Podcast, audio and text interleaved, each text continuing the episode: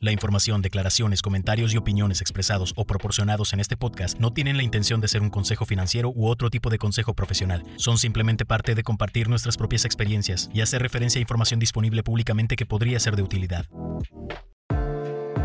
Mi programa financiero. Conducido por Carlo Terán y Claudio Robertson.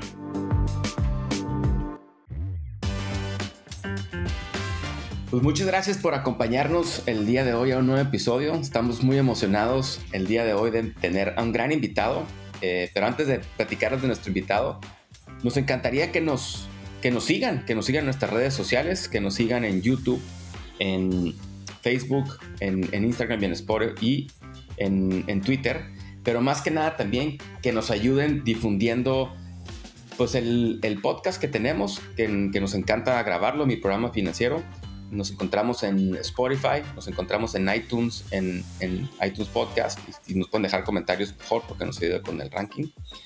Y bueno, sin más, sin, más preámbulo, le quiero dar la bienvenida a un buen amigo, un gurú de la tecnología, de los pocos latinos que ha estado en esta famosa incubadora en San Francisco llamada Y Combinator, y que aparte de ser gurú de la tecnología, muy enfocado en el tema financiero y de finanzas personales, alguien que en su país natal, Colombia, es una estrella del tema. Jorge Gallego. Jorge, buenas tardes y bienvenido. Gracias por acompañarnos. Hola, Carlos. Ah, muchas gracias por la invitación y por esas palabras. no, no, no gurú, más bien como muy apasionado, sí, por la tecnología y por las finanzas personales total. Entonces, de nuevo, muchas gracias por la presentación y por la invitación. Pues gracias a, nosotros porque nos des tu tiempo. Sé que siempre estás muy ocupado, estás haciendo cosas muy interesantes en tu país natal. Pero antes, si quieres entrar al tema de las finanzas personales, Jorge, ¿por qué nos platicas un poco de ti? Un poco de cuando nos conocimos hace cuatro años que traías Tranqui Finanzas, venía saliendo de, de esta gran incubadora donde salió Airbnb y muchas otras compañías muy famosas, Y Combinator y de dónde nace. ¿Quién es Jorge? ¿Por qué entra el tema de la tecnología y por qué entra el tema de las finanzas personales?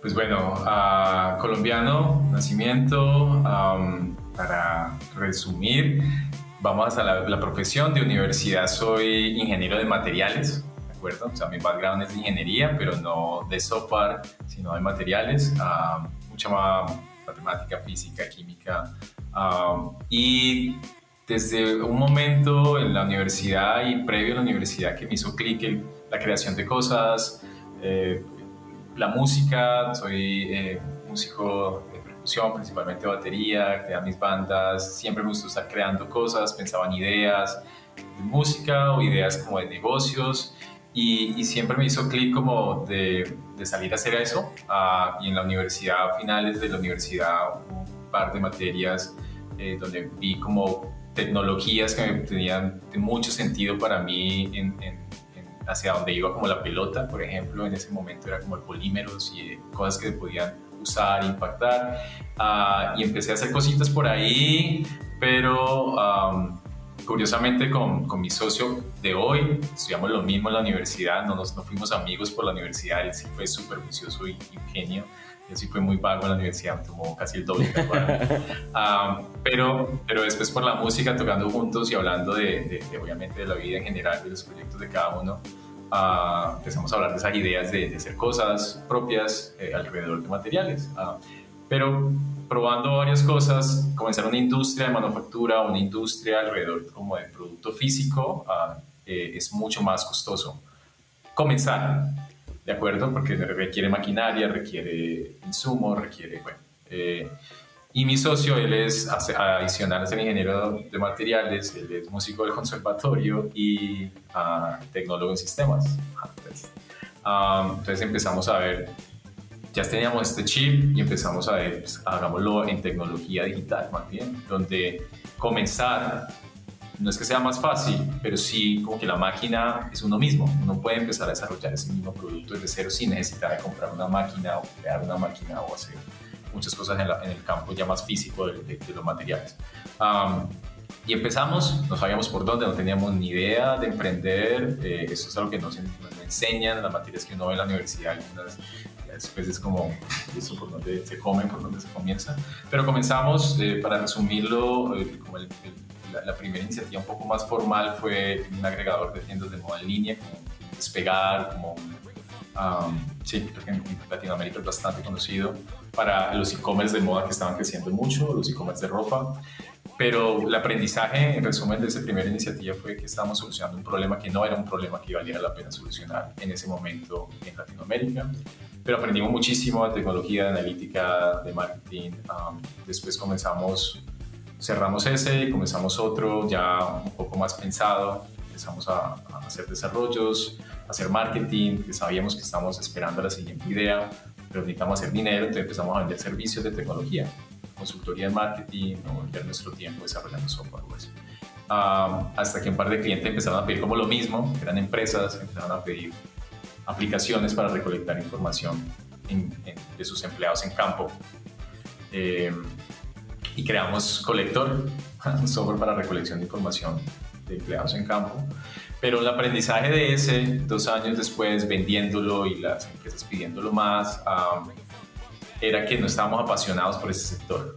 O sea, no queríamos, o sea, se estaba moviendo, se estaba vendiendo, pero como que no visualizábamos estar 10, 20 años ayudando a las empresas a recolectar información en campo. sí. Ah, entonces decidimos eh, pararlo. Aún le, vendimos unos clientes a una agencia de desarrollo ah, y hay una ahí en farmacéuticas en Colombia que utilizan nuestra aplicación que creamos en ese momento como para más de 200, 300 empleados en campo recopilando más de 30 mil formularios al mes. Ah, súper, súper, sí, gratificante cuando lo vemos en retrospectiva, pero decidimos pararlo y decidimos ahorita sí pensar en qué nos metemos y decidimos ya pensar en problemas propios, ya esos aprendizajes que hemos tenido esos últimos tres años y empezamos a tener decisiones financieras que, Carlos, creo que todos los oyentes se relacionan que hemos tenido en algún momento alrededor de, no sé, solicitar un crédito, alrededor de comprar una vivienda, en ese momento mi socio.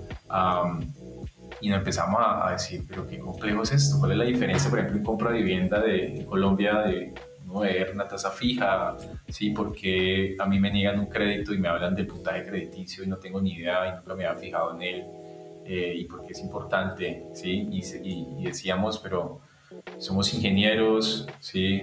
Somos ingenieros, tenemos algún tipo de educación ah, y el tema de las finanzas nunca nos han hablado de él, no entendemos nada, no sabemos cómo tomar estas decisiones y, y empezamos a analizar cómo se soluciona eso. Empezamos a ver que contenido afuera muy pobre uh, en ese momento, um, soluciones tecnológicas nulas, comparadores y mucho, algunos que no solucionaban realmente el problema que teníamos. Uh, más generación de leads y ya, pero no, no, te ayudan con la parte de asesoría. Y empezamos a ver que los planeadores financieros existían, pero estaban dirigidos como que a, a las personas, al 1% o el 2% de la población que más, que más dinero tiene. Pero ¿y el resto? De acuerdo. De la población que tiene las mismas preguntas financieras, ¿quién los ayuda? a asesores de banco.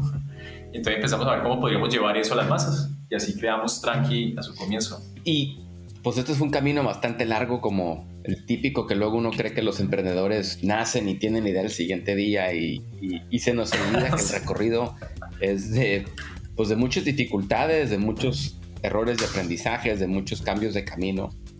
Pero, a ver, platícanos un poco de Tranqui Finanzas y y qué necesidad había en Colombia aparte de la que tenían ustedes y qué identificaron, porque si bien recuerdo cuando nos conocimos, acaban de salir de Y Combinator, eh, tenían una plataforma que le vendían a empresas, eh, más bien su cliente eran las empresas para recomendarles a sus clientes finales que eran los trabajadores, ¿no? Como, como lo llaman era un negocio a negocio a consumidor, o en inglés es business to business to consumer. Y yo me acuerdo que me, enseñaste la plataforma, tu experiencia de usuario era bastante buena, pero ¿qué aprendieron? Porque algo que luego nos pasa mucho a nosotros es que creemos que los problemas de finanzas personales son propios o nomás en mi área en común. Y parte de lo que hemos aprendido los dos es que no, que esto trasciende fronteras y en América Latina tenemos una gran necesidad de, o de educación o de contenido, pero para las masas, ¿no? ¿Qué aprendieron en Tranqui Finanzas? Si nos pudieras platicar un poco de eso. Eh, ok, en esos orígenes de Tranqui, que es, como tú lo dices muy bien, dirigido a las empresas como un programa de bienestar financiero para llegar a sus empleados. ¿Por qué las empresas? Principalmente como el estrés financiero de los empleados afecta la productividad de las empresas. Es algo que las áreas de recursos humanos y de bienestar conocen mucho. Y es una, un canal de distribución bastante atractivo que los modelos de negocio es importante la estrategia de distribución.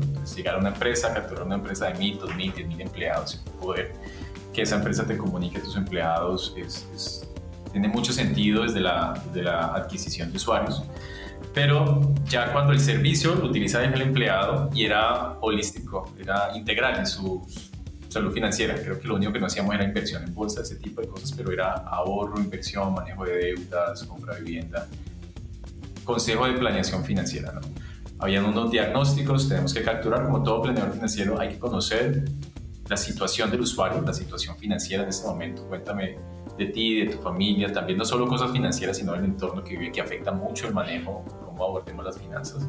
Uh, y hacemos ese diagnóstico integral, después hablas con un planeador financiero, uh, ya el software hacía como un diagnóstico mucho de lo que esta persona basada en su situación y lo que nos contaba y los aprendizajes que íbamos teniendo cada vez más, empezaba a identificar patrones, porque lo que tú dices, o sea, lo que le pasa a uno no es solo le pasa a uno, hay muchas personas viviendo situaciones similares. Ah, sí, que todos somos un mundo aparte y tenemos de pronto variables pero en las finanzas no hay 10.000 variables.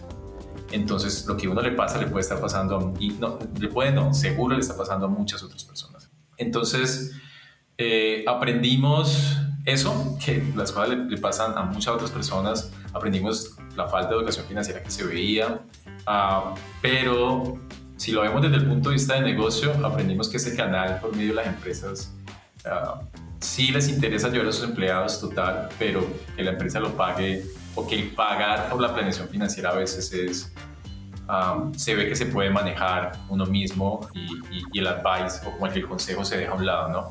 Y las empresas a veces eh, no es tan fácil de experimentar que mejorar la salud financiera del usuario va a aumentar algo en mi PIG. Eso lo aprendimos, por eso decidimos como enfocarnos más bien en manejo de deudas Previo a eso, uno de los aprendizajes también es que cada uno de los problemas, por ejemplo, deudas, se maneja de una manera diferente y es unas preguntas muy puntuales. Hay personas que tienen, quieren ahorrar o quieren invertir pero están endeudados. ¿Sí? Entonces, primero tienes que ir a la raíz. Ah, hay personas que quieren ahorrar, invertir, pero no tienen claro los objetivos. ¿sí? Entonces, tienes que haber, tener un manejo diferente.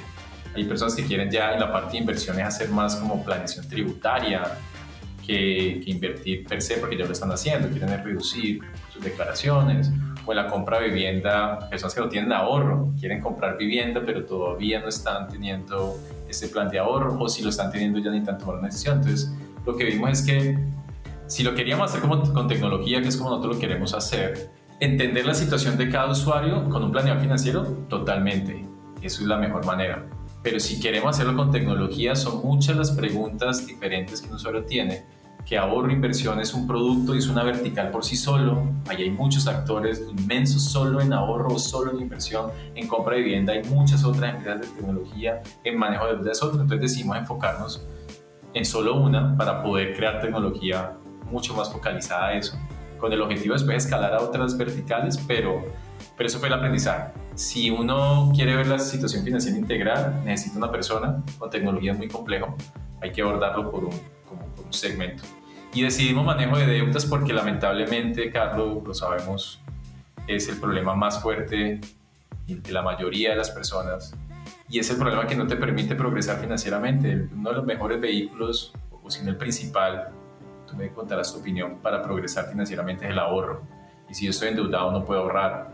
Entonces necesitamos, en nuestra misión de ayudar a crear un significativo y real progreso en la salud financiera de los latinoamericanos, necesitamos ayudarlo en el problema que tiene la mayoría, que es manejo de deudas, y fuera de eso que es el principal problema que no te permite lograr tus metas, ahorrar, invertir, viajar, comprar, lo que sea. Si no solucionas eso, vas a pasar 30, 50 años de tu vida y vas a ver en retrospectiva que solo pagaste deudas y no alcanzaste metas que lamentablemente se pueden hacer a través del dinero algunas de ellas. Correcto, digo, fíjate qué curioso que lo mencionas, porque nosotros como lo hacemos en, en nuestra metodología, lo que le tratamos de enseñar a la gente, y no significa que nuestra metodología sea la única, sino es pues mínimo que tengas un camino para poder trazar, ¿no?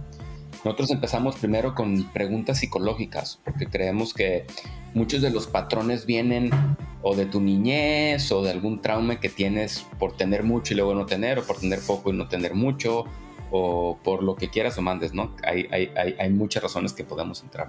Y luego entramos a, hacer un presupuesto. Alguien que nos, algo que nos llama mucho la atención con la gente que hemos platicado esto es, la mayoría de la gente no sabe ni cuánto gana, o sea, cuánto ingresa y mucho menos cómo tributa, porque creen, o sea, se les olvida que alguien, si eres empleado, está pagando sus impuestos por ti, ¿no? Eh, y los segundos, cuánto gastan. Y esto viene al, a tu tema principal. O sea, si si tú estás gastando más de lo que ingresas, te estás endeudando. Y nosotros, al igual que tú, creemos que fuera de la compra de una casa o si tienes un activo para invertir, ¿no? que, la probabilidad de que te genere más ingresos sea muy, alto, el deber, el deber en tarjetas de crédito, inclusive el deber el auto en algunas circunstancias, porque luego tienden a comprar un auto más caro del que necesitan o una casa más grande de la que, de la que realmente se necesita. El deber es el mayor inhibidor eh, en, el deber de manera de consumo personal. Es el mayor inhibidor del crecimiento. Y, me gustaría que nos platiques un poquito más sobre pues, ustedes que han visto en el perfil de los clientes colombianos ahora que están en el segmento de deuda y de recolección de deuda, si bien entendí. Uno, ¿cuáles son las causas principales por las cuales la gente se endeuda?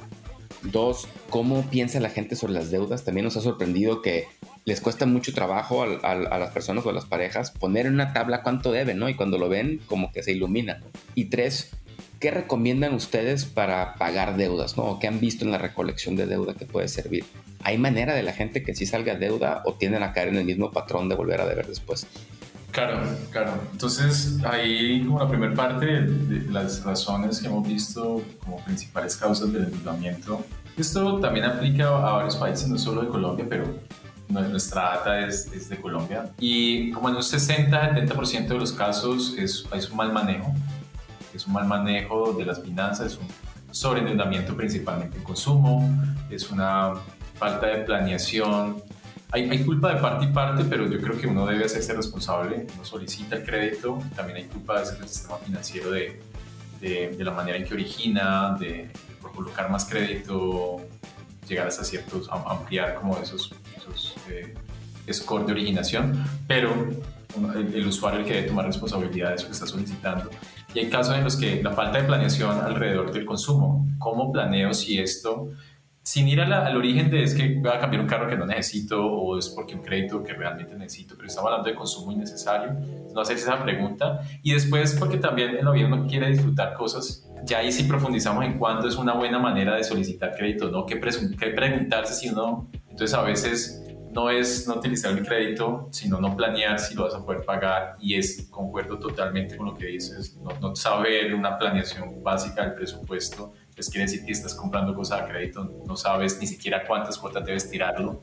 Partimos, todo parte mal uh, desde los orígenes. Entonces, en resumen, principal, a la primera pregunta, principales razones, mal manejo, que hay muchas causas del mal manejo y en un 30-40% restante de los casos ya es si situaciones como eh, en manejo de deudas lo clasificamos en dos tipos, hay como situaciones transitorias o situaciones estructurales.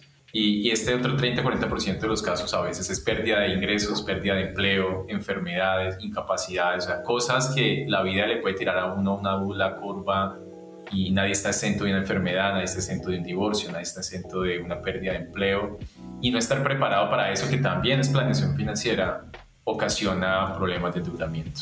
Ah, entonces, eh, esos son como los dos buckets grandes en los cuales mal manejo, sí, 60-70% de los casos, y llamémoslo situaciones que nadie quiere tener, pero que puede que nos pase en cualquier momento. Sí, nosotros muchas veces lo que hacemos, o sea, inclusive a mí cuando me ha tocado ya estar con, con una persona, una pareja, una, uno es, mira, yo no sé qué va a pasar en los próximos 10 años, pero te aseguro que va a pasar algo que no te imaginas.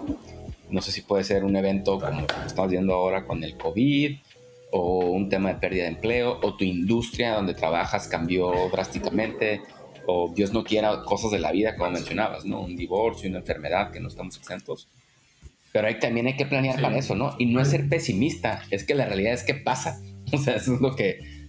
No, total, totalmente de acuerdo, solo que también en psicología es muy importante lo que decía al comienzo, entender cómo, cómo uno piensa hacia alrededor del futuro, no pensarlo en ser pesimista, no pensarlo en como, sino es prevención, por eso todos los planeadores financieros, creo que todos hablamos de, fondo de emergencia, pero para responder la otra parte de su pregunta, que era cómo pagar deudas o algún plan para, para, salir de deudas, no es fácil responderlo porque, como hablábamos, depende de los orígenes, ¿sí?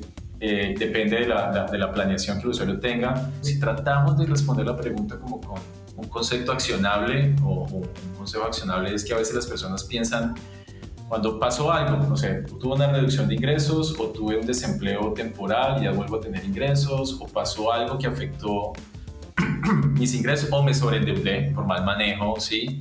Y ahorita ya me estoy sintiendo colgado, o sea, me estoy sintiendo que no estoy pudiendo pagar las deudas que adquirí o ya eh, siento que el salario se me va solamente en las deudas y mis gastos fijos no me está quedando espacio para nada si, está, si la persona está sintiendo eso o si ya literalmente le tocó empezarse a trazar en algunas deudas porque no le alcanza, o sea, ya no es que ni siquiera alcance para, para los gastos fijos y vitales y para las deudas, sino que no alcanzó para algunas deudas y tocó empezar o está sacando de más crédito para pagar algunas. si ya la persona está viviendo este tipo de situaciones, cosa que nosotros decimos es hay que negociarlas y entre más pronto mejor. Porque a veces las personas no lo hacen porque piensa solamente en, el, en, el, en la primera capa de pensamiento que es cuando se habla de crédito, es que si yo negocio la deuda, es más plazo, por lo general, si lo hago en más plazo y al ser más plazo, más intereses, ¿no? Es que me faltan dos años y ahorita lo voy a ampliar a cinco años y yo no, yo quiero salir de deuda pronto, o yo no, yo no quiero pagar más intereses, ya he pagado un resto, no quiero pagar más y a veces ni siquiera saber literalmente cuánto interés se ha pagado y tienden a sobredimensionar mucho eso. Y entonces están pensando en eso cuando en su presente uno tiene que pensar es en el hoy. No estoy pudiendo pagar, me estoy estresando, me estoy sintiendo ahorcado, está afectando mi salud física, está afectando mi factor mental, está afectando mi ambiente a yo tener esa presión. Entonces, y estoy pensando en ahorrarme tiempo y ahorrarme intereses cuando debería estar pensando es en el hoy, de cómo la voy a pagar. Entonces, la, la, principal recomendación que nosotros es piensa en hoy, en ajustarlas a algo que puedas pagar, que te libere carga para que puedas pensar y siempre, y creo que eso es para pensar en todo país, en cualquier momento se puede abonar a capital, se puede abonar a la deuda. Entonces, eso que nosotros hicimos de alargarlo, que puede ser más tiempo, más dinero intereses, como la gente lo piensa, que es real, pero me ayuda en este momento transitorio mientras me acomodo. Si mi situación mejora en unos meses o en un tiempo futuro y empiezo a organizar mejor mis finanzas y empiezo a sacar dinero, a tener excedentes de dinero o a, organizar mejor mi manejo del dinero, voy a tener excedentes que puedo abonar a capital y ahí hay muchos métodos de pago acelerado de deudas, bola de nieve, avalancha, en fin, que van a hacer reducir ese tiempo y que van a reducir esos intereses de una manera significativa. Pero uno debe pensar en un plan. Eso es un plan. Primero pensemos en hoy, en poder estar tranquilo, en poderlas pagar. Porque ya después cuando pasa mucho tiempo, dependiendo del tipo de deuda, ya no voy a tener alternativas de negociación, muy probablemente. Ya voy a afectar mi historial, ya voy a afectar más mi situación mental. Entonces es mejor hacerlo entre más pronto uno se dé cuenta de que está viviendo esa situación de afectación financiera en pago de deudas, negociar, buscar cómo negociarlas claramente con una planeación previa de cuánto realmente puedo pagar. Porque si voy y las negocio bajo la cuota a una cuota que no es realista o me sigo endeudando, pues no hago nada tengo que hacer una planeación previa, pero ahí ya nos alargaríamos demasiado. No sé si tiene sentido hasta ahí. No, no, sí, yo creo que creo que nos, nos pintas un buen panorama, ¿no? De, de, cómo funciona y cómo la gente luego entra a una, a lo mejor negación, porque no quieren enfrentar el problema y luego cuando, igual, en, experiencia propia, ¿no? De, nuestro pequeño grupo de gente que nos ha tocado apoyar a través de los años, ya cuando les pones enfrente el planteamiento, decirles que no está tan complicado, vamos atacando a lo mejor la más chiquita para que sienta que ganes y vamos buscando un ingreso extra, se dan cuenta que tienen frente a ellos la solución, porque luego lo que haces es la posponen y, se les olvida, ¿no? Y me gustaría, si quieres, para cerrar nuestra plática, que entremos a un poquito, platícanos un poquito en dónde estás hoy, cómo está el tema de la recolección de deuda, qué herramientas les proveen ustedes a sus clientes y, cómo pinta el futuro para Colombia en este tema en específico ahora que están viendo, ¿no? Estamos en los últimos siete meses que, lanzamos toda esta nueva manera de, llamamos como reinventar la, la, manera en que se hace la recuperación de cartera o cómo se hace la negociación de deudas, porque este problema, el usuario quiere, necesita negociar o quiere salir de deudas, ¿vale? Y el banco, la entidad de crédito necesita recuperar esa cartera. Y los dos están buscando lo mismo, que es saber cómo pagar la deuda de alguna manera.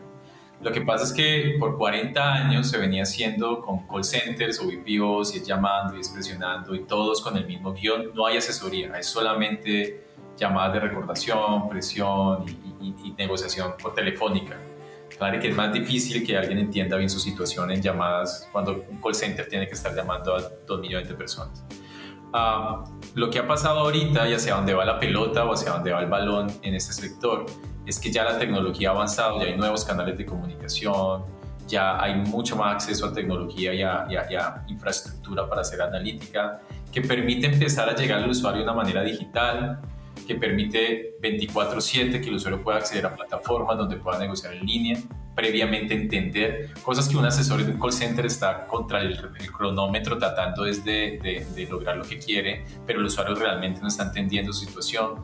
Y creemos que ese sector va a cambiar, o sea, ese sector como se viene haciendo va a cambiar, pero adicional, lo que creemos es que hay una mejor manera de hacerlo, no solamente en canales digitales y con analítica para, para, para brindarles una mejor experiencia al usuario en la recuperación, sino de complementarlo con una serie de herramientas que le ayuden al usuario a hacer una planeación, que es lo que necesita manejo de deudas.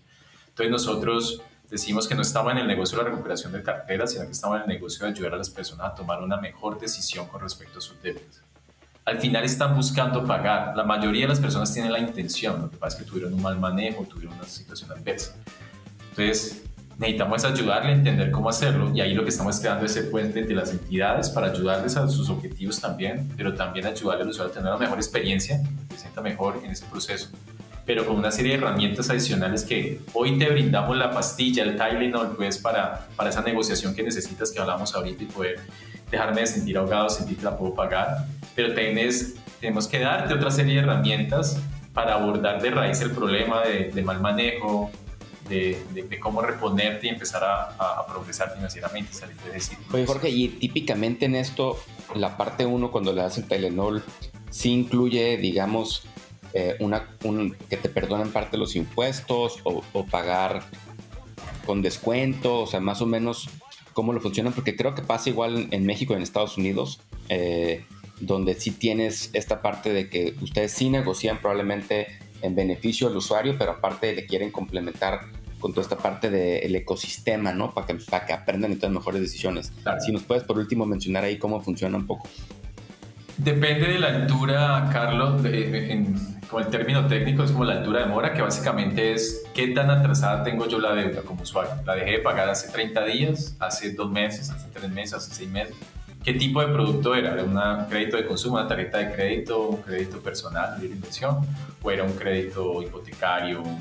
Si estamos hablando de consumo, Depende, los descuentos se dan por lo general cuando ya se ha castigado, cuando ya el banco dijo esa deuda ha pasado más de seis meses o siete meses y, el usuario no ha podido pagar, pero realmente no son descuentos como el usuario a veces lo piensa, a veces el usuario piensa es que voy a, me afecté el historial, pasé muchos meses de estrés y todo esto, y, y el descuento es sobre todo los intereses adicionales de mora que se han causado. Entonces, nosotros en la recomendación que te daba al comienzo para los usuarios es mejor hacerlo desde el comienzo, evitar llegar y pensar que es que voy a obtener un descuento, no porque no se dé, sino porque el descuento realmente no es como la gente lo piensa que es con la deuda de hoy. El valor que yo tengo en la cabeza, si dejo de pagar, va a tener que pasar muchos meses para que me dé un descuento y va a ser sobre un valor mayor. Eso es para otra discusión, eso ahí se profundiza demasiado, pero creo que el principio que si algo en manejo de deudas me gustaría dejarle a los oyentes es es este consejo anterior, que piensen en lo más pronto posible cuando se empiecen a sentir que no están pudiendo pagar, que el dinero no les está alcanzando, que están sacando de una para pagar otra. No dejen pasar más de dos meses de demora en una deuda y busquen cómo negociarla basada en una planeación financiera. Vean este momento como una oportunidad de algo malo está pasando, debo hacer una planeación, debo comenzar, como tú dijiste, por un presupuesto, saber realmente a dónde está yendo mi dinero, ver cuánto puedo pagar y a ir a negociar. No evitar en lo, posible, evitar en lo posible que se aumente mucho, porque se crece el problema, por lo general los usuarios tienden a, gastar mucho más para pagar más deudas y eso lo único que hace es acrecentar la bola de nieve, ah, genera mucho más estrés, eh, en fin, eh, depende mucho de la altura de mora, pero mi recomendación es esa más pronto hagan la planeación, mejor. Pues muy bien, digo, excelente plática, nos llevamos muchas cosas. Eh, creo que nos encantaría luego tener una plática específica de cómo entran ustedes al tema de la recolección de las diferentes eh, áreas de deuda, desde consumo hasta vivienda en auto, cómo pasa en Colombia. Y si, no, si, estás, si estás abierto en un par de meses, que tengas más data de tus, de tus consumidores y usuarios y de las instituciones financieras, eh, hablar cómo hacer un proceso de estos de veras, porque luego también uno se topa con mucha gente afuera o compañías que no tienen las mejores prácticas éticas y que no están realmente buscando el, ganar-ganar de los dos lados. Entonces nos encantaría que nos acompañes. ¿Dónde te puede encontrar la gente, Jorge, a ti o a, ustedes en su compañía? ¿Rebrandearon Tranqui Finanzas? tranqui. No, seguimos con la misma marca, tranquifinanzas.com. Uh, ahorita toda esta parte de recolección la hemos estado haciendo en, URLs, llamémoslo así, que, que no están todavía posteadas en el, en el, en el home, llamémoslo así, pero ahí va a estar, vamos a empezar a montar mucho contenido de, de, educación alrededor de cómo abordar la negociación, el pensamiento alrededor de las deudas, entonces en unos meses creo que también pueden ah, abordar ahí o, o, sí, o profundizar en, en más del contenido que tú crees, que tú crees, Carlos, en este gran podcast que están haciendo eh, porque la planeación financiera y el manejo de deudas va de la mano. Eso es, lo que hay que abordar al comienzo para poder seguir progresando para cierto segmento de la población ¿no? que está viviendo eso. Uh, entonces sí, tranquifinanzas.com y ahí casi todo está, está por ahí. Pues muchas gracias Jorge muchas gracias al público en general por escucharnos. De nuevo les agradecemos si nos siguen en las redes sociales y si nos dejan un comentario en alguna de las plataformas de podcast. Jorge, que tengas buen día. Gracias. A ti, Carlos, muy chévere la iniciativa. Necesitamos más personas aportando a la planeación financiera. Muy bacán. Un abrazo.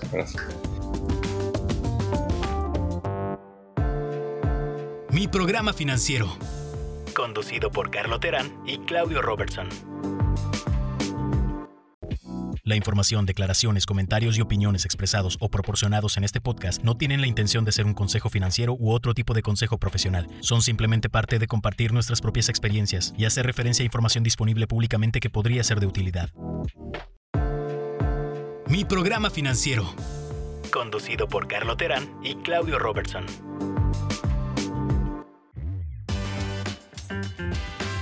Pues muchas gracias por acompañarnos el día de hoy a un nuevo episodio. Estamos muy emocionados el día de hoy de tener a un gran invitado. Eh, pero antes de platicarles de nuestro invitado, nos encantaría que nos, que nos sigan, que nos sigan en nuestras redes sociales, que nos sigan en YouTube, en Facebook, en, Instagram y en Spotify y en, Twitter.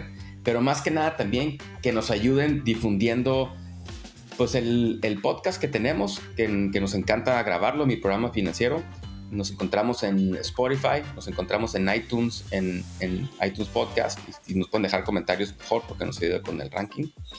Y bueno, sin más, sin, más preámbulo, le quiero dar la bienvenida a un buen amigo, un gurú de la tecnología, de los pocos latinos que ha estado en esta famosa incubadora en San Francisco llamada Y Combinator, y que aparte de ser gurú de la tecnología, muy enfocado en el tema financiero y de finanzas personales, alguien que en su país natal, Colombia, es una estrella del tema.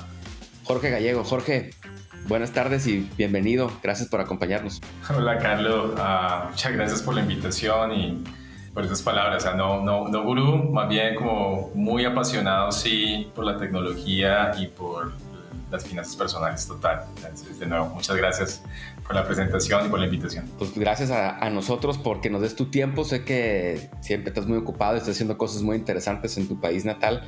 Pero antes, si quieres entrar al tema de las finanzas personales, Jorge, ¿por qué nos platicas un poco de ti? Un poco de cuando nos conocimos hace cuatro años que traías Tranqui Finanzas, venía saliendo de, de esta gran incubadora donde salió Airbnb y muchas otras compañías muy famosas, Y Combinator y de dónde nace. ¿Quién es Jorge? ¿Por qué entra el tema de la tecnología y por qué entra el tema de las finanzas personales?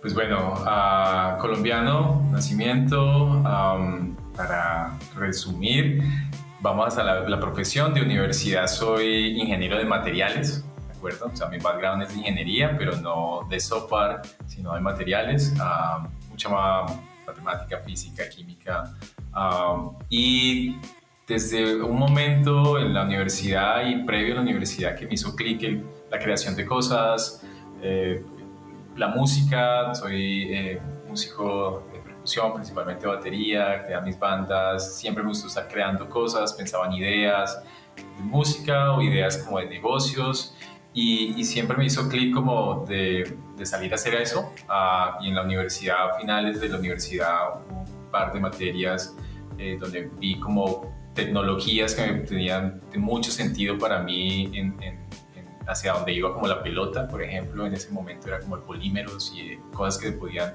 usar, impactar, ah, y empecé a hacer cositas por ahí, pero curiosamente con, con, mi socio de hoy, estudiamos lo mismo en la universidad, no, nos, no fuimos amigos por la universidad, él sí fue súper vicioso y, ingenio yo sí fui muy vago en la universidad, me tomó casi el doble.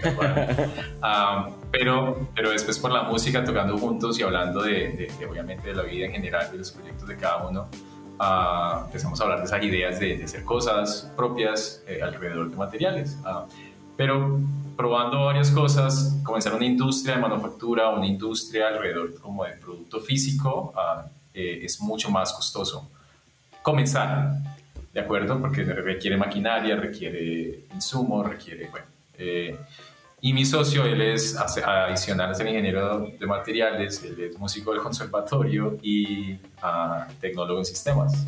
Entonces, um, entonces empezamos a ver ya teníamos este chip y empezamos a ver, pues, hagámoslo en tecnología digital más bien, donde comenzar no es que sea más fácil, pero sí como que la máquina es uno mismo. Uno puede empezar a desarrollar ese mismo producto desde cero sin necesidad de comprar una máquina o crear una máquina o hacer muchas cosas en, el campo ya más físico de, los materiales.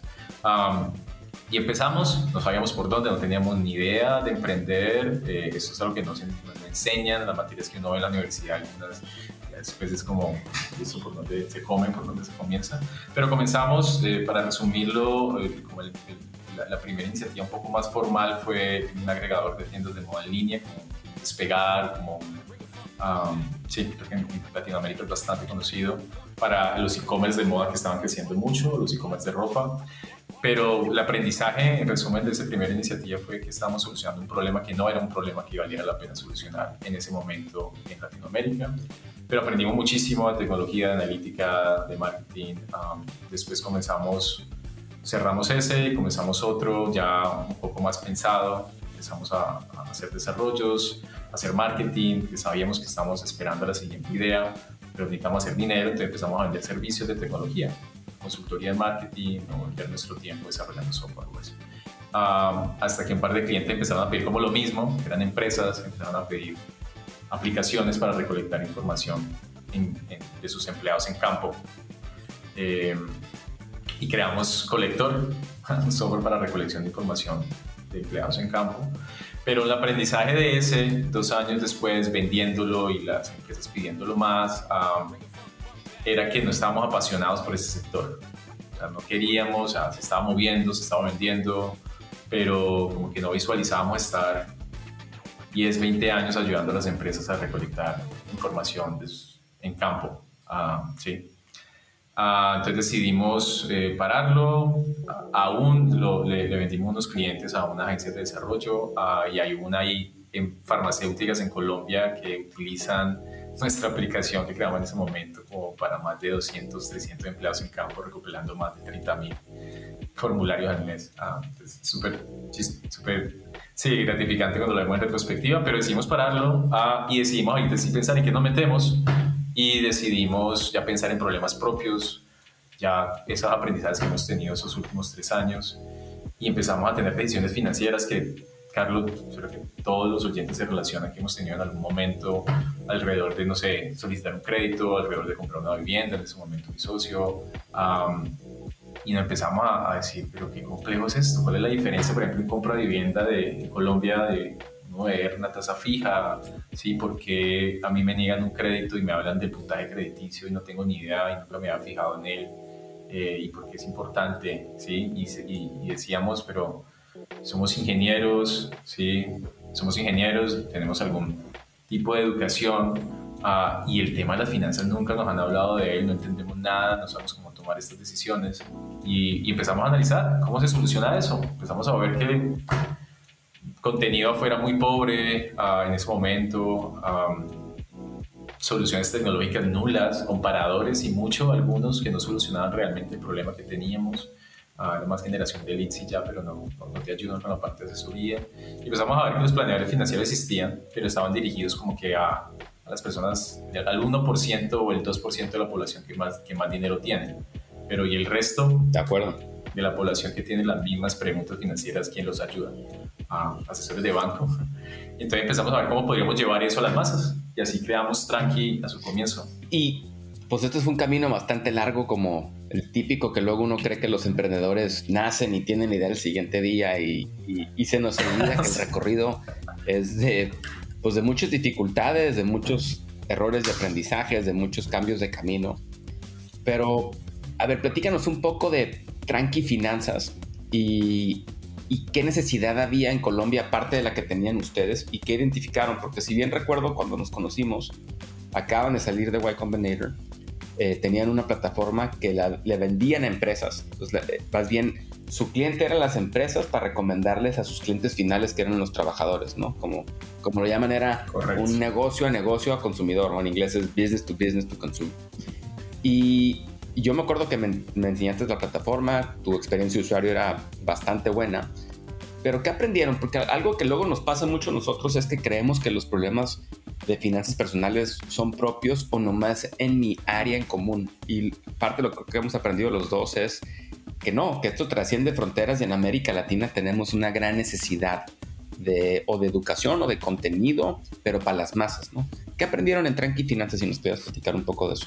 Eh, ok, en esos orígenes de Tranqui, que es, como tú lo dices muy bien, dirigido a las empresas como un programa de bienestar financiero para llegar a sus empleados. ¿Por qué las empresas? Principalmente como el estrés financiero de los empleados afecta la productividad de las empresas. Es algo que las áreas de recursos humanos y de bienestar conocen mucho. Y es una, un canal de distribución bastante atractivo que los modelos de negocio es importante, la estrategia de distribución. llegar a una empresa, capturar una empresa de mil, dos mil, diez mil empleados y poder que esa empresa te comunique a tus empleados es, tiene mucho sentido desde la, desde la adquisición de usuarios pero ya cuando el servicio lo utiliza el empleado y era holístico, era integral en su salud financiera. Creo que lo único que no hacíamos era inversión en bolsa, ese tipo de cosas, pero era ahorro, inversión, manejo de deudas, compra de vivienda, consejo de planeación financiera. ¿no? Habían unos diagnósticos, tenemos que capturar, como todo planeador financiero, hay que conocer la situación del usuario, la situación financiera en este momento. Cuéntame de ti, de tu familia, también no solo cosas financieras, sino el entorno que vive, que afecta mucho el manejo, cómo abordemos las finanzas. Uh, y hacemos ese diagnóstico integral, y después hablas con un planeador financiero, ya el software hacía como un diagnóstico mucho de lo que esta persona basada en su situación y lo que nos contaba y los aprendizajes que íbamos teniendo cada vez más, empezaba a identificar patrones, porque lo que tú dices, o sea, lo que le pasa a uno no es solo le pasa a uno, hay muchas personas viviendo situaciones similares. Ah, sí, que todos somos un mundo aparte y tenemos de pronto variables, pero en las finanzas no hay 10.000 variables. Entonces, lo que a uno le pasa le puede estar pasando y no, le puede no, seguro le está pasando a muchas otras personas. Entonces, eh, aprendimos eso, que las cosas le, pasan a muchas otras personas, aprendimos la falta de educación financiera que se veía, uh, pero si lo vemos desde el punto de vista de negocio, aprendimos que ese canal por medio de las empresas uh, sí les interesa ayudar a sus empleados total, pero que la empresa lo pague o que el pagar por la planeación financiera a veces es... Um, se ve que se puede manejar uno mismo y, y, y el advice o como el consejo se deja a un lado, ¿no? Y las empresas a veces eh, no es tan fácil de experimentar que mejorar la salud financiera del usuario va a aumentar algo en mi PIG. Eso lo aprendimos, por eso decidimos como enfocarnos más bien en manejo de deudas. Previo a eso, uno de los aprendizajes también es que cada uno de los problemas, por ejemplo, deudas, se maneja de una manera diferente y es unas preguntas muy puntuales. Hay personas que tienen, quieren ahorrar o quieren invertir pero están endeudados ¿sí? Entonces primero tienes que ir a la raíz. Ah, hay personas que quieren ahorrar, invertir, pero no tienen claro los objetivos, ¿sí? Entonces tienes que haber, tener un manejo diferente. Hay personas que quieren ya en la parte de inversiones hacer más como planeación tributaria que, que invertir per se, porque ya lo están haciendo, quieren reducir sus declaraciones.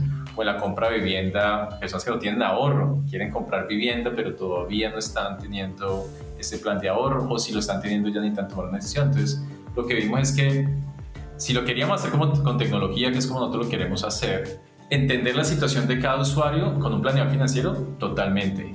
Eso es la mejor manera.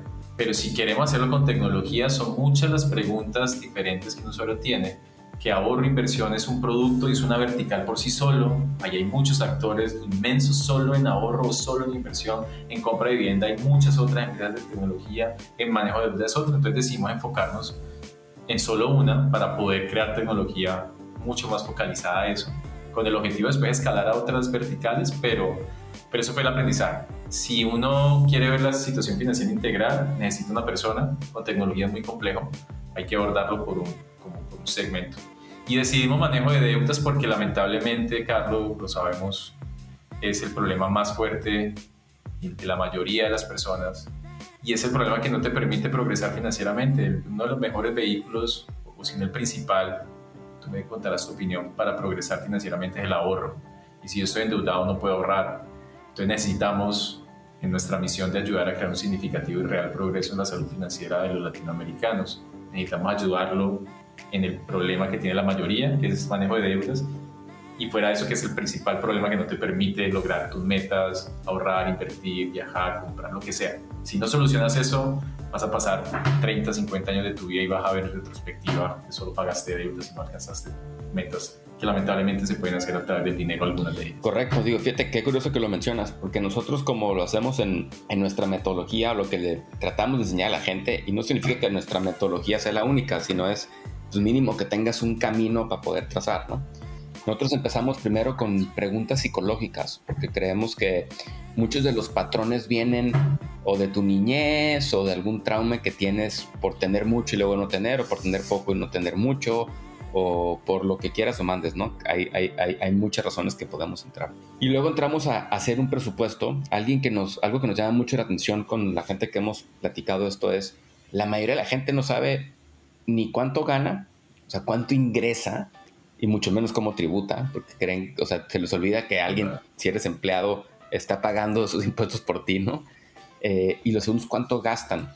Y esto viene al, a tu tema principal, o sea, si, si tú estás gastando más de lo que ingresas, te estás endeudando. Y nosotros, al igual que tú, creemos que fuera de la compra de una casa o si tienes un activo para invertir, ¿no? Que, que, la probabilidad de que te genere más ingresos sea muy, alto, el deber, el deber en tarjetas de crédito, inclusive el deber el auto en algunas circunstancias, porque luego tienden a comprar un auto más caro del que necesitan o una casa más grande de la que, de la que realmente se necesita.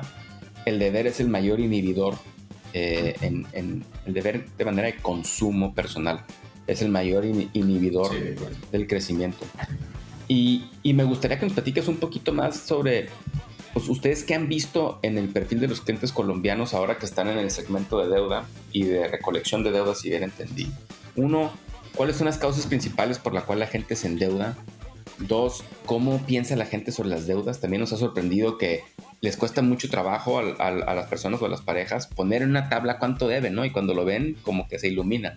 Y tres, ¿qué recomiendan ustedes para pagar deudas, ¿no? ¿O qué han visto en la recolección de deuda que puede servir? ¿Hay manera de la gente que sí salga deuda o tienden a caer en el mismo patrón de volver a deber después? Claro, claro. Entonces, ahí como la primera parte de las razones que hemos visto como principales causas del endeudamiento. Esto también aplica a varios países, no solo de Colombia, pero nuestra data es, es de Colombia. Y como en un 60-70% de los casos es, es un mal manejo es un mal manejo de las finanzas, es un sobreendeudamiento principalmente en consumo, es una falta de planeación.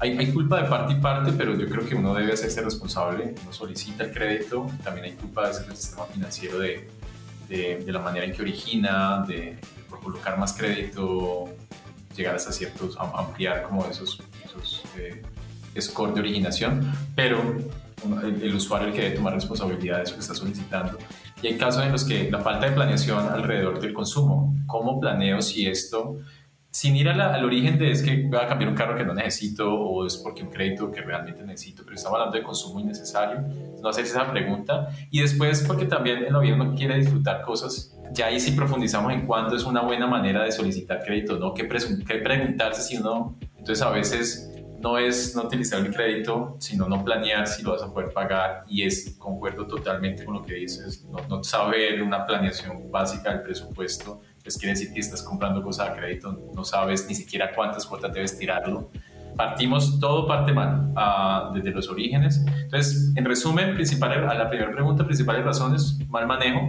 que hay muchas causas del mal manejo. Y en un 30-40% restante de los casos ya es, sí, situaciones como eh, en manejo de deudas, lo clasificamos en dos tipos. Hay como situaciones transitorias o situaciones estructurales. Y, este otro 30-40% de los casos a veces es pérdida de ingresos, pérdida de empleo, enfermedades, incapacidades, o sea, cosas que la vida le puede tirar a uno una bula, curva, y nadie está exento de una enfermedad, nadie está exento de un divorcio, nadie está exento de una pérdida de empleo. Y no estar preparado para eso, que también es planeación financiera, ocasiona problemas de endeudamiento. Ah, entonces, eh, esos son como los dos buckets grandes en los cuales mal manejo, sí, 60-70% de los casos, y llamémoslo situaciones que nadie quiere tener, pero que puede que nos pase en cualquier momento. Sí, nosotros muchas veces lo que hacemos, o sea, inclusive a mí cuando me ha tocado ya estar con, con una persona, una pareja, uno, uno es, mira, yo no sé qué va a pasar en los próximos 10 años, pero te aseguro que va a pasar algo que no te imaginas. No sé si puede ser un evento como estamos viendo ahora con el COVID, o un tema de pérdida de empleo, o tu industria donde trabajas cambió drásticamente, o Dios no quiera cosas de la vida, como mencionabas, ¿no? Un divorcio, una enfermedad, que no estamos exentos. Pero ahí también hay que planear para eso, ¿no? Y no es ser pesimista, es que la realidad es que pasa. O sea, eso es lo que... No, total, totalmente de acuerdo, solo que también en psicología es muy importante lo que decía al comienzo, entender cómo, cómo uno piensa hacia alrededor del futuro, no pensarlo en ser pesimista, no pensarlo en como, sino es prevención, por eso todos los planeadores financieros, creo que todos hablamos de, fondo de emergencia, pero para responder la otra parte de su pregunta, que era cómo pagar deudas o algún plan para, para, salir de deudas, no es fácil responderlo porque, como hablábamos, depende de los orígenes, ¿sí? Eh, depende de la, de la planeación que el usuario tenga. Si tratamos de responder la pregunta como con un concepto accionable o, un consejo accionable es que a veces las personas piensan cuando pasó algo, no sé, tuve una reducción de ingresos o tuve un desempleo temporal y ya vuelvo a tener ingresos o pasó algo que afectó mis ingresos o me sobreendeudé por mal manejo, ¿sí? Y ahorita ya me estoy sintiendo colgado, o sea, me estoy sintiendo que no estoy pudiendo pagar las deudas que adquirí o ya eh, siento que el salario se me va solamente en las deudas y mis gastos fijos no me está quedando espacio para nada si, está, si la persona está sintiendo eso o si ya literalmente le tocó empezarse a atrasar en algunas deudas porque no le alcanza, o sea, ya es que ni siquiera alcance para, para los gastos fijos y vitales y para las deudas, sino que no alcanzó para algunas deudas y tocó empezar o está sacando de más crédito para pagar algunas. O sea, si ya la persona está viviendo este tipo de situaciones,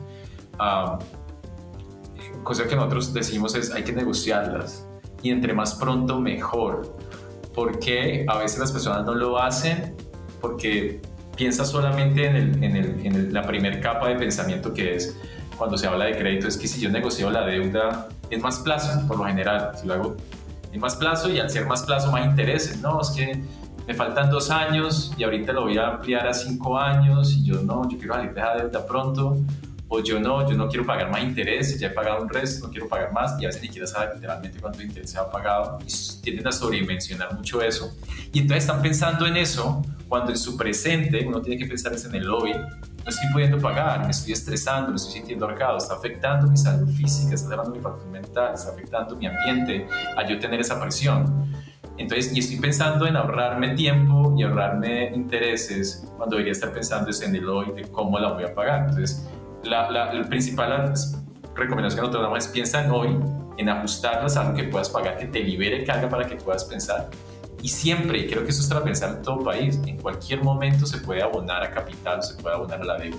Entonces, eso que nosotros hicimos de alargarlo, que puede ser más tiempo, más dinero, intereses, como la gente lo piensa, que es real, pero me ayuda en este momento transitorio mientras me acomodo. Si mi situación mejora en unos meses o en un tiempo futuro y empiezo a organizar mejor mis finanzas y empiezo a sacar dinero, a tener excedentes de dinero o a, organizar mejor mi manejo del dinero, voy a tener excedentes que puedo abonar a capital y ahí hay muchos métodos de pago acelerado de deudas, bola de nieve, avalancha, en fin, que van a hacer reducir ese tiempo y que van a reducir esos intereses de una manera significativa. Pero uno debe pensar en un plan. Eso es un plan. Primero pensemos en hoy, en poder estar tranquilo, en poderlas pagar. Porque ya después cuando pasa mucho tiempo, dependiendo del tipo de deuda, ya no voy a tener alternativas de negociación, muy probablemente. Ya voy a afectar mi historial, ya voy a, afectar más mi situación mental. Entonces es mejor hacerlo entre más pronto uno se dé cuenta de que está viviendo esa situación de afectación financiera del pago de deudas, negociar, buscar cómo negociarlas claramente con una planeación previa de cuánto realmente puedo pagar. Porque si voy y las negocio bajo la cuota a una cuota que no es realista o me sigo endeudando, pues no hago nada. Tengo que hacer una planeación previa, pero ahí ya nos alargaríamos demasiado. No sé si tiene sentido hasta ahí. No, no, sí, yo creo que, creo que nos, nos pintas un buen panorama, ¿no? De, de, cómo funciona y cómo la gente luego entra a una, a lo mejor negación, porque no quieren enfrentar el problema y luego cuando igual en, experiencia propia, ¿no? De, nuestro pequeño grupo de gente que nos ha tocado apoyarnos a través de los años, ya cuando les pones enfrente el planteamiento, decirles que no está tan complicado, vamos atacando a lo mejor la más chiquita para que sienta que ganes y vamos buscando un ingreso extra, se dan cuenta que tienen frente a ellos la solución, porque luego lo que haces es la posponen y, y se les olvida, ¿no? Y me gustaría, si quieres, para cerrar nuestra plática, que entremos a un poquito, platícanos un poquito en dónde estás hoy, cómo está el tema de la recolección de deuda, qué herramientas les proveen ustedes a sus clientes y, cómo pinta el futuro para Colombia en este tema en específico ahora que están viendo, ¿no?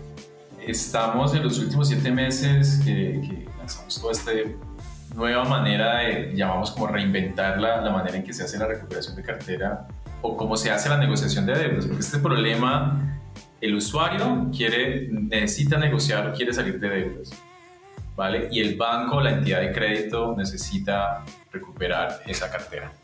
Y los dos están buscando lo mismo, que es saber cómo pagar la deuda de alguna manera.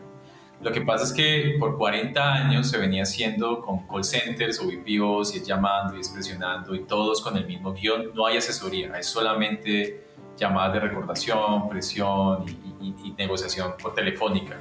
Claro que es más difícil que alguien entienda bien su situación en llamadas cuando un call center tiene que estar llamando a dos millones de personas.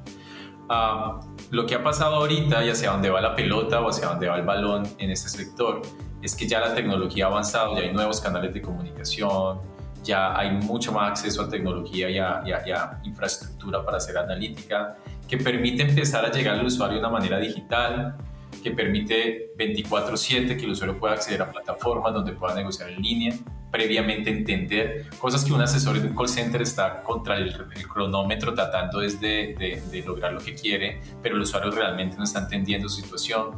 Y creemos que ese sector va a cambiar, o sea, ese sector como se viene haciendo va a cambiar, pero adicional lo que creemos es que hay una mejor manera de hacerlo, no solamente en canales digitales y con analítica para, para, para brindarles una mejor experiencia al usuario en la recuperación, sino de complementarlo con una serie de herramientas que le ayuden al usuario a hacer una planeación, que es lo que necesita manejo de deudas.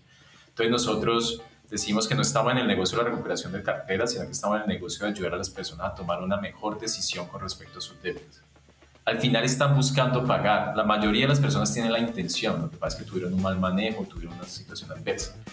Entonces, necesitamos ayudarle a entender cómo hacerlo y ahí lo que estamos creando es ese puente entre las entidades para ayudarles a sus objetivos también, pero también ayudarle al usuario a tener una mejor experiencia, que se sienta mejor en ese proceso, pero con una serie de herramientas adicionales que hoy te brindamos la pastilla, el Tylenol, pues para, para esa negociación que necesitas que hablamos ahorita y poder dejarme de sentir ahogado, sentir que la puedo pagar. Pero tienes, tenemos que darte otra serie de herramientas para abordar de raíz el problema de, mal manejo, de, de, cómo reponerte y empezar a, a, progresar financieramente salir de ese Oye, Jorge, y típicamente en esto, la parte 1, cuando le das el Telenol, sí incluye, digamos, eh, una, un, que te perdonen parte de los impuestos o, o, pagar con descuento, o sea, más o menos cómo lo funciona, porque creo que pasa igual en México y en Estados Unidos. Eh, donde sí tienes esta parte de que ustedes sí negocian probablemente en beneficio del usuario, pero aparte le quieren complementar con toda esta parte del ecosistema, ¿no? Para que, para que aprendan y tomen mejores decisiones. Si nos puedes por último mencionar ahí cómo funciona un poco. Depende de la altura, Carlos, como el término técnico es como la altura de mora, que básicamente es qué tan atrasada tengo yo la deuda como usuario. La dejé de pagar hace 30 días, hace dos meses, hace tres meses, hace seis meses ¿Qué tipo de producto era? ¿Era un crédito de consumo, una tarjeta de crédito, un crédito personal de inversión o era un crédito hipotecario? Si estamos hablando de consumo, Depende, los descuentos se dan por lo general cuando ya se ha castigado, cuando ya el banco dijo esa deuda ha pasado más de seis meses o siete meses y, el usuario no ha podido pagar, pero realmente no son descuentos como el usuario a veces lo piensa, a veces el usuario piensa es que voy a, me afecté el historial, pasé muchos meses de estrés y todo esto, y, y el descuento es sobre todo los intereses adicionales de mora que se han causado. Entonces, nosotros la recomendación que te daba al comienzo para los usuarios es mejor hacerlo desde el comienzo, evitar llegar y pensar que es que voy a obtener un descuento, no porque no se dé, sino porque el descuento realmente no es como la gente lo piensa que es con la deuda de hoy. El valor que yo tengo en la cabeza, si dejo de pagar, va a tener que pasar muchos meses para que me dé un descuento y va a ser sobre un valor mayor. Eso es para otra discusión, eso ahí se profundiza demasiado, pero creo que el principio que si algo en manejo de deudas me gustaría dejarle a los oyentes es es este consejo anterior, que piensen en lo más pronto posible cuando se empiecen a sentir que no están pudiendo pagar, que el dinero no les está alcanzando, que están sacando de una para pagar otra. No dejen pasar más de dos meses de demora en una deuda y busquen cómo negociarla basada en una planeación financiera. Vean este momento como una oportunidad de algo malo está pasando, debo hacer una planeación, debo comenzar, como tú dijiste, por un presupuesto, saber realmente a dónde está yendo mi dinero, ver cuánto puedo pagar y a ir a negociar. No evitar en lo, posible, evitar en lo posible que se aumente mucho, porque se crece el problema, por lo general los usuarios tienden a, gastar mucho más para pagar más deudas y eso lo único que hace es acrecentar la bola de nieve, uh, genera mucho más estrés, eh, en fin, eh, depende mucho de la altura de mora, pero mi recomendación es esa, más pronto hagan la planeación mejor. Pues muy bien, digo, excelente plática, nos llevamos muchas cosas. Eh, creo que nos encantaría luego tener una plática específica de cómo entran ustedes al tema de la recolección de las diferentes eh, áreas de deuda, desde consumo hasta vivienda en auto, cómo pasa en Colombia. Y si, no, si, estás, si estás abierto en un par de meses, que tengas más data de tus, de tus consumidores y usuarios y de las instituciones financieras, eh, hablar cómo hacer un proceso de estos de veras, porque luego también uno se topa con mucha gente afuera o compañías que no tienen las mejores prácticas éticas y que no están realmente buscando el, ganar-ganar de los dos lados. Entonces nos encantaría que nos acompañes. ¿Dónde te puede encontrar la gente, Jorge? ¿A ti o a, ustedes en su compañía?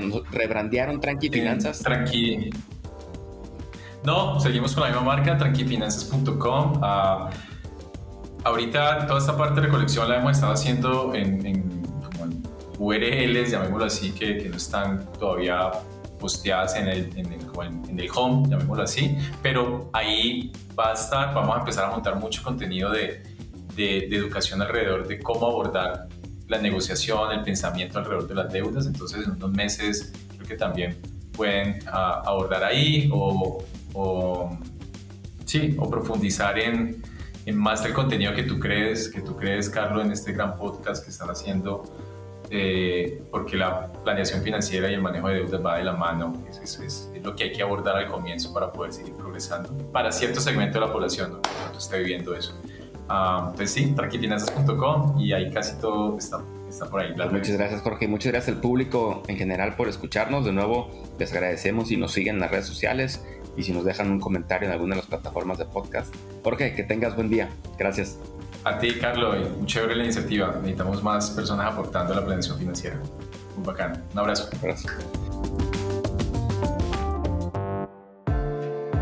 Mi programa financiero. Conducido por Carlos Terán y Claudio Robertson.